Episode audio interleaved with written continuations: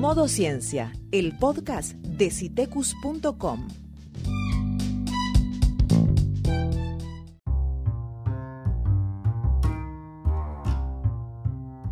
Pone tu smartphone, tablet o computadora en modo ciencia.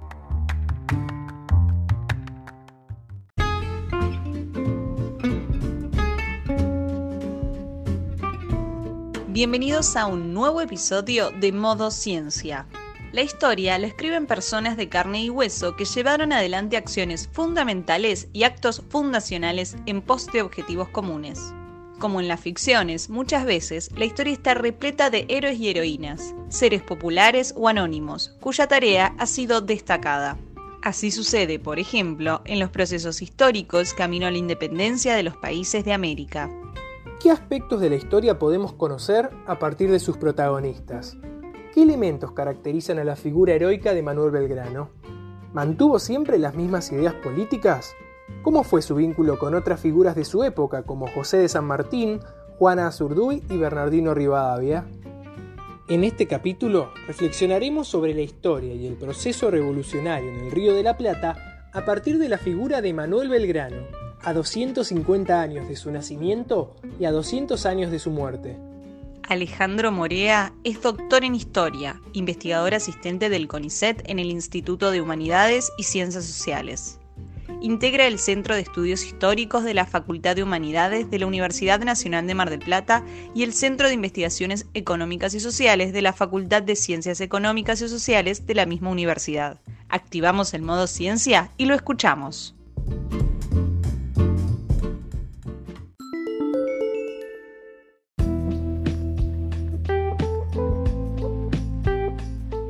Aquellos que nos dedicamos al pasado, a contarlo, a narrarlo, a analizarlo, que solemos explicarlo en torno a relatos que son o que pretenden ser multicausales, atravesados por diferentes espacios, con grandes colectivos de eh, individuos como actores de los procesos históricos, cotidianamente constatamos el interés, el gusto que siguen despertando las grandes figuras los grandes personajes, los que muchas veces son considerados como los grandes protagonistas de la historia, así con mayúscula, lo que muchas veces también definimos como héroes, también con mayúscula, con H mayúscula si quieren. Y esta cuestión sobre el interés por las grandes figuras, por las personas, incluso excede al pasado. Me parece que el éxito de la serie sobre Michael Jordan, sobre su última campaña con los Chicago Bulls, Las Dance, en el marco de la pandemia, habla también un poco de eso. Que no es una cosa que podamos circunscribir a, la comprensión o al interés por el, por el pasado más remoto, sino que también tiene que ver con una muestra o un cruce entre nuestro pasado más reciente y el presente.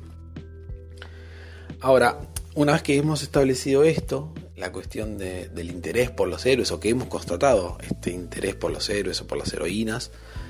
lo que rápidamente se nos aparecen en el horizonte eh, son dos grandes preguntas. Una es, ¿qué es lo que hace un héroe? ¿Qué constituye una heroína? ¿Qué características le podemos atribuir? Y la otra es si a partir de estos héroes, de estas figuras, podemos efectivamente explicar procesos históricos más allá de las figuras de estas personas. La primera pregunta eh, quizás eh, ha tenido diferentes respuestas con el correr de los años. Seguramente no es lo mismo lo que podrían decir los hombres y mujeres a fines del siglo XIX sobre qué es un héroe o qué es lo que se ha dicho sobre el siglo XX en relación a lo que estamos diciendo hoy en el siglo XXI. Pero más allá de esto, de las particularidades del tiempo, del paso del tiempo, hay una serie de características que quizás todos tengamos presentes cuando hablamos de los héroes y que tienen que ver con esta capacidad que le atribuimos a estas personas de, hacer cosas que han sido o, que son centrales para la conformación de, de un nuevo país o un nuevo estado o que han sabido lidiar y sobreponerse a situaciones de crisis que parecían terminales para determinadas sociedades y, bueno, y, cambiar un poco el curso y el devenir histórico, que muchas veces encarnan valores absolutos, o sea, son muy buenos, son muy leales, son muy inteligentes, son muy abnegados, son muy sacrificados, eh, en algún punto alcanzando ideales eh, que muchas veces parecen lejanos de nosotros o con la posibilidad de nosotros de alcanzar o tener ese tipo de comportamientos. Y sobre todo me parece la capacidad de, de hacer cosas que están eh, o que parecen por fuera de las posibilidades de una persona común. Ante la segunda pregunta o la segunda cuestión que nos formulamos, a mí me parece que sí, que los héroes y que las fechas patrias que suelen venir asociadas a los héroes, o los héroes a las fechas patrias, depende de cómo quieran considerarlo, son buenos lugares para acercarnos al pasado, para tratar de entenderlo, para tratar de comprenderlo. Este año que estamos transitando, que es un año muy particular, muy especial, en el medio de una pandemia a nivel mundial. Además, en el caso de la Argentina, era un año donde una de estas figuras, en teoría, iba a tener un lugar preponderante, porque se cumplían 250 años del nacimiento de Manuel Belgrano y 200 años de su muerte. Entonces este año en teoría íbamos a estar atravesados por las conmemoraciones, por las celebraciones, por los festejos de Manuel Belgrano. Y me parece que a través de Manuel Belgrano un poco podemos pensar esto. Digo, cómo es que los héroes o estas figuras nos sirven para, para repensar el pasado o acercarnos a él. La cuestión ahí me parece que como todo tiene que ver con la forma en que le abordamos la figura. Qué es lo que nos interesa destacar y en relación a qué y para entender qué cosa. Lo que suele ocurrir con figuras como la de Manuel Belgrano es que lo que tenemos presente muchas veces es una mirada fragmentada, parcializada. Tenemos presentes una serie de datos que tienen que ver con la figura, en este caso puede ser su participación en la primera junta, o la creación de la bandera, o las batallas de Salta, o de Tucumán, o de Vincapugio, que en algún punto terminan estando desconectadas del proceso histórico del que fueron parte y entonces tampoco nos permiten acercarnos completamente. Incluso muchas veces cuando nos encontramos con algún dato que va en contra de esas imágenes más cristalizadas que tenemos de, las figuras, lo que nos cuesta es incorporarlo a la narrativa más general sobre la figura, tratar de darle un sentido en función del proceso histórico, incluso lleva muchas veces a, cuestionar la veracidad de ese dato, diciendo, bueno, no es posible que una persona sea esto y esto en simultáneo. Y, entonces abre incluso la cuestión de, la sospecha sobre el relato. Entonces, si yo digo que Belgrano fue revolucionario y a su vez reformista, o que fue monárquico y también republicano, o republicano y después monárquico, pareciera que estuviera hablando de personas diferentes, o de un personaje que fue extremadamente contradictorio. Y en realidad, esa variedad de posiciones que en algún punto nos hacen dudar sobre efectivamente cuáles eran las ideas que tenía Belgrano y nos hace dudar nosotros sobre qué es lo que sabemos sobre Belgrano,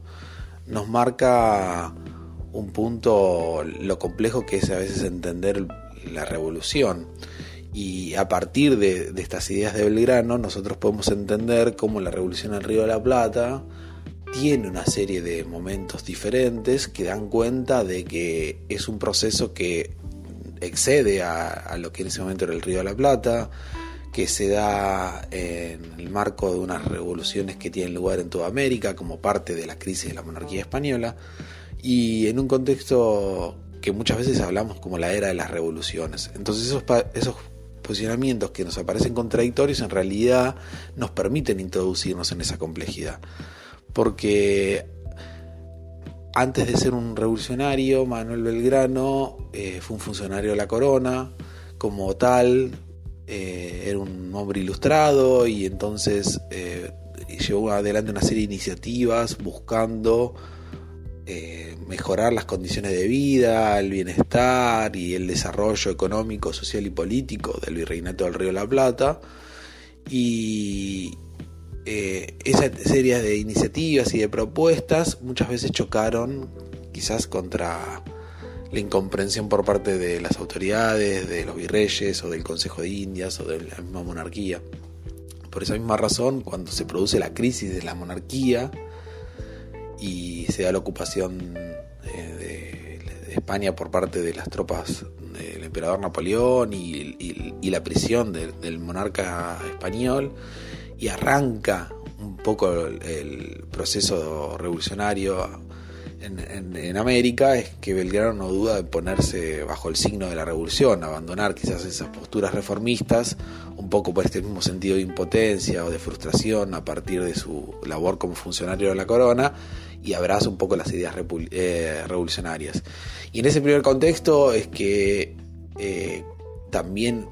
hay una identificación de Belgrano con, las ideas que son de la, no solamente de la independencia, sino de la república, o sea, la idea de lograr la independencia para conformar una unidad política nueva en los territorios americanos que habían sido parte de la corona española bajo un marco republicano. Ahora, eh, yo también decía que Belgrano era un monárquico y eso también tiene que ver con, el, desarrollo de la revolución en, este marco más general que, introducía recientemente.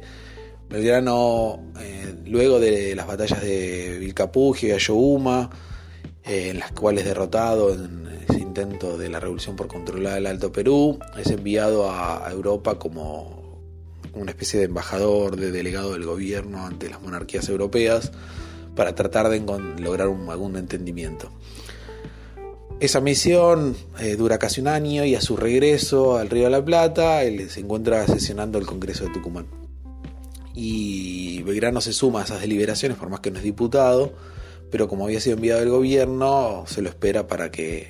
hice un informe sobre cuál es la situación en Europa. Y en ese contexto, en un congreso que está por declarar la independencia, Belgrano propone la, idea de la monarquía. Con una forma incluso de, asegurar la independencia. Belgrano sigue siendo un personaje convencido de que la independencia es el camino, pero ahora quizás lo que ve eh, después de su paso por Europa, que tras la derrota de Napoleón se ha producido una restauración monárquica,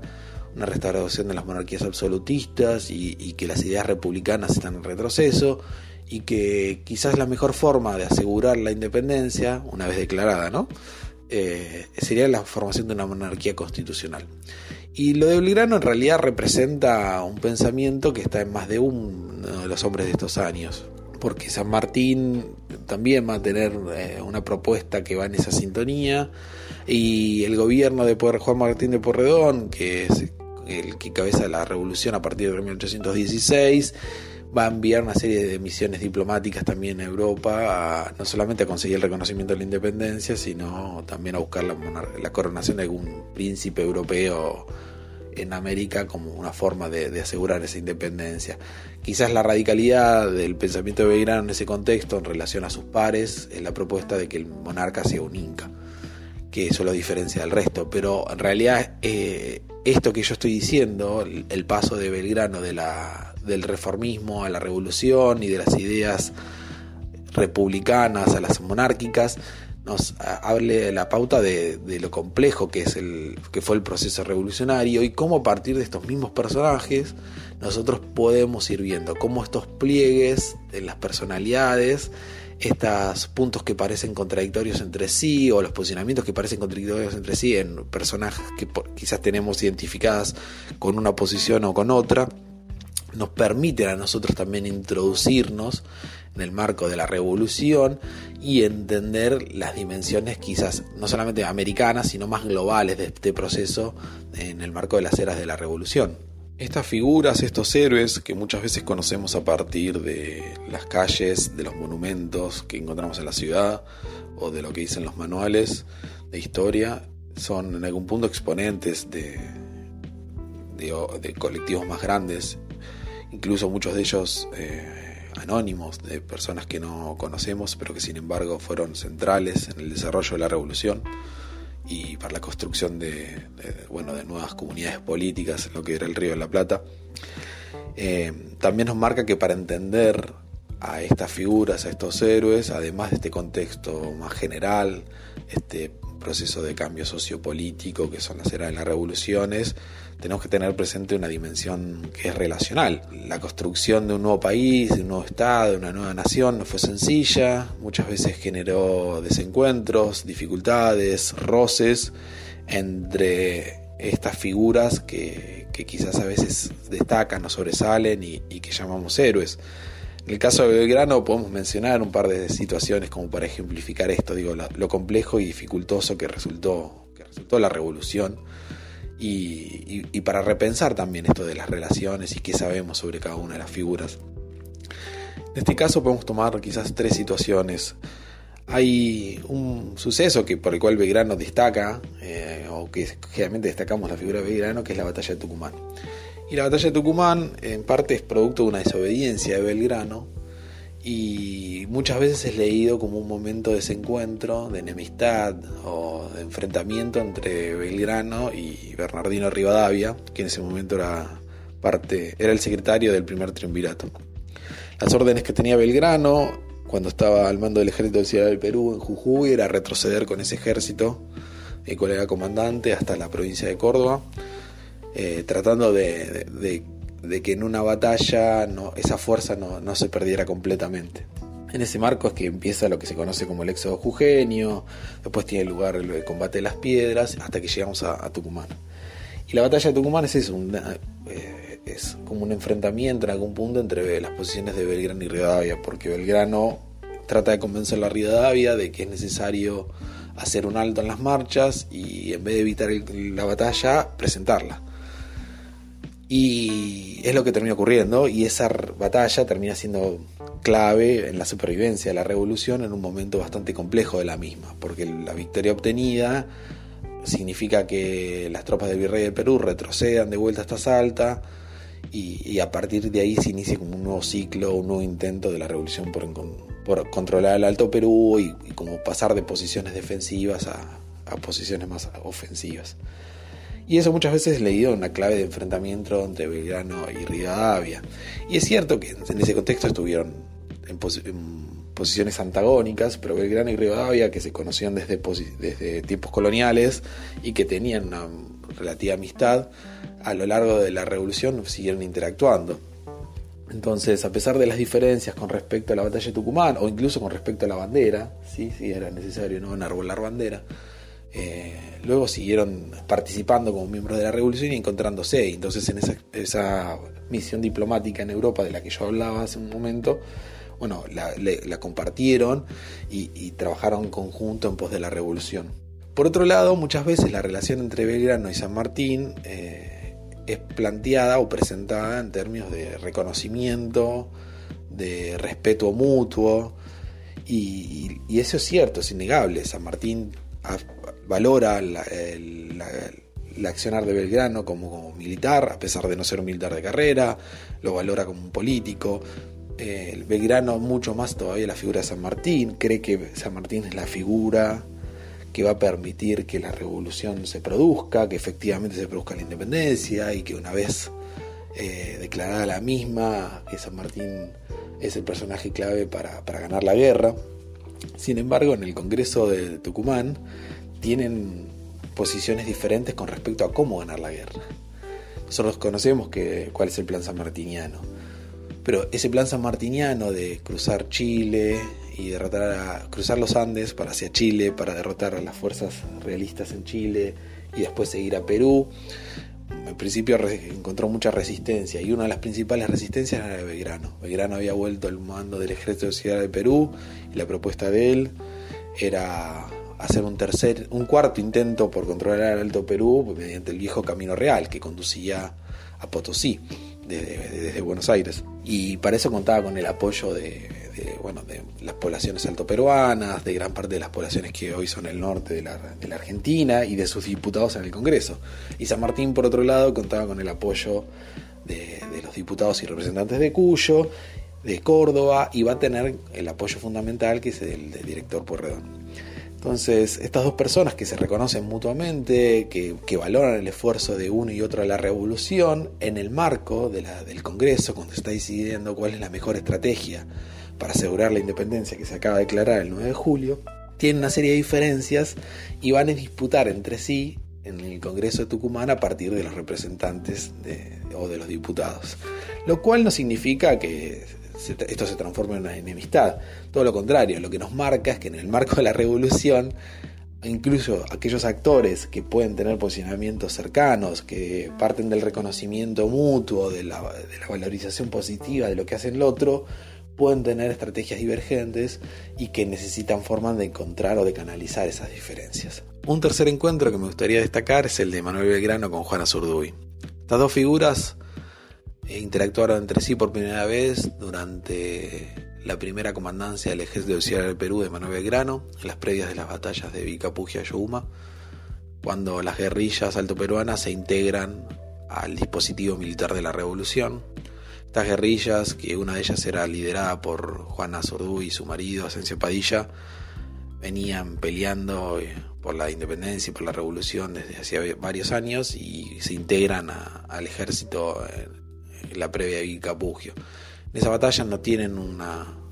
gran protagonismo, en parte por la concepción que tiene Belgrano sobre la guerra, que piensa que la guerra debe ser librada por tropas de veteranos, por ejércitos más formales, por unidades militares que estén integrados por infantería, caballería y, artillería, entonces el rol que tienen en la batalla de Vilcapugio es más de auxiliares. La batalla de Yohuma ya tiene un rol más destacado y y son parte del combate más generalizado, que igualmente va a terminar en derrota para la revolución. El reencuentro de estas dos figuras se da en 1816, cuando Belgrano reasume el mando del ejército auxiliar del Perú en reemplazo de José Rondó y se encuentra con Juana en Tucumán. La situación de Juana en ese momento es bastante compleja en términos personales. La guerrilla que lideraba con su marido ha sido derrotada y ella se ha visto obligada a refugiarse en Tucumán. Su marido ha sido muerto en batalla y algunos de sus hijos también. Y en ese contexto es que Belgrano tiene una serie de. toma una serie de decisiones que pueden ser leídas quizás como un gesto hacia la figura de Juana, pero que también uno lo podría resignificar en función de señales que Belgrano quería mandar en un momento de construcción de, un nuevo país. Digo, esto se produce una vez declarada la independencia. Lo primero que hace Belgrano es reconocer eh, el aporte de estas guerras, estas guerrillas, estas formaciones guerrilleras a, la revolución, porque lo que hace es otorgarle a Juana el grado de teniente coronel, eh, con el uso de uniforme y, el, pago de un sueldo, o sea, pues, Juana va a recibir un sueldo de teniente coronel. Y esto en algún punto marca digo, eh, el reconocimiento, el cambio en el posicionamiento de Belgrano sobre cómo debe pelearse la guerra, pero también marca un lugar diferente para la mujer en, la sociedad. Eh, en ese momento las mujeres no, formaban parte de los ejércitos, o al menos no formalmente. Mujeres en torno a los ejércitos siempre hubo, pero no estaban integradas formalmente a las filas y menos como, como oficiales. Entonces, en algún punto, en términos personales, para Juana este reconocimiento es importante porque obviamente le permite en algún punto rehacer su situación personal, aunque sea momentáneamente, en pos de que ya ha perdido todos sus bienes, propiedades, además de muchos miembros de su familia con la revolución. Pero también es un gesto de Belgrano en torno a la sociedad construir una vez declarada la independencia. En algún punto la necesidad de repensar eh, cuáles son los roles de, todos en el marco de la sociedad, de lo que había sido la sociedad colonial y cuál es la sociedad por venir. Y esto tiene que ver con indios, entonces con el reconocimiento de los incas, no de ese pasado incaico, el reconocimiento de las mujeres, pero que también hay en, por momentos reconocimientos a, las poblaciones afromestizas. Entonces en algún punto este tercer encuentro de, de Belgrano con Juana Zurduy eh, también nos marca o nos permite a nosotros eh, introducirnos en otras dimensiones que tienen que ver con cómo funcionaba la sociedad en el periodo colonial y qué es lo que produce la revolución en términos de ruptura, cuál es la sociedad que se quiere construir de ahí en adelante. Quizás acercarse a la historia a partir de los héroes pueda parecer pasado de moda, antiguo, incluso aburrido, pero lo que define si los héroes nos sirven o no para pensar el pasado tiene que ver con cómo nos acercamos a esas figuras. Si nosotros intentamos en algún punto repetir lo que ya sabemos sobre esas figuras, trabajar sobre esas imágenes cristalizadas y reproducirlas, o si por el contrario nos interesan esas otras dimensiones que quizás no son tan conocidas y que no tienen que ver necesariamente con la vida personal de estos héroes, con los aspectos más sentimentales de su vida, sino con tratar de trabajar sobre las contradicciones, sobre los pliegues, las dudas. Eh, estas otras formas de, de, contar o de abordar los personajes quizás nos permitan a nosotros trabajar sobre la complejidad del proceso revolucionario, por ejemplo, sobre lo dificultoso que resultó la construcción de un nuevo país, la declaración de la independencia la construcción de, de comunidades políticas diferentes. El trabajo con los héroes a partir de, la resignificación de su trayectoria nos permite a nosotros, en este caso en particular, entender la, complejidad de, la revolución, de las guerras de independencia, en el marco de, un proceso de cambio que, es muy complejo, que es muy cruento, que es muy contradictorio y, que no resultó sencillo. Entonces son estas figuras las que nos permiten a nosotros también tratar de, tener una interpretación un poco más compleja y más profunda sobre qué fue la revolución.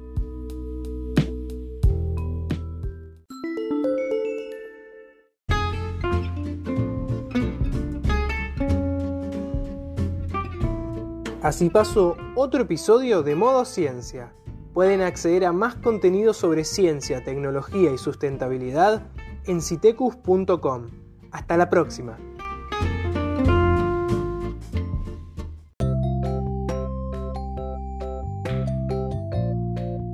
Podés volver a escuchar este y otros podcasts en Spotify.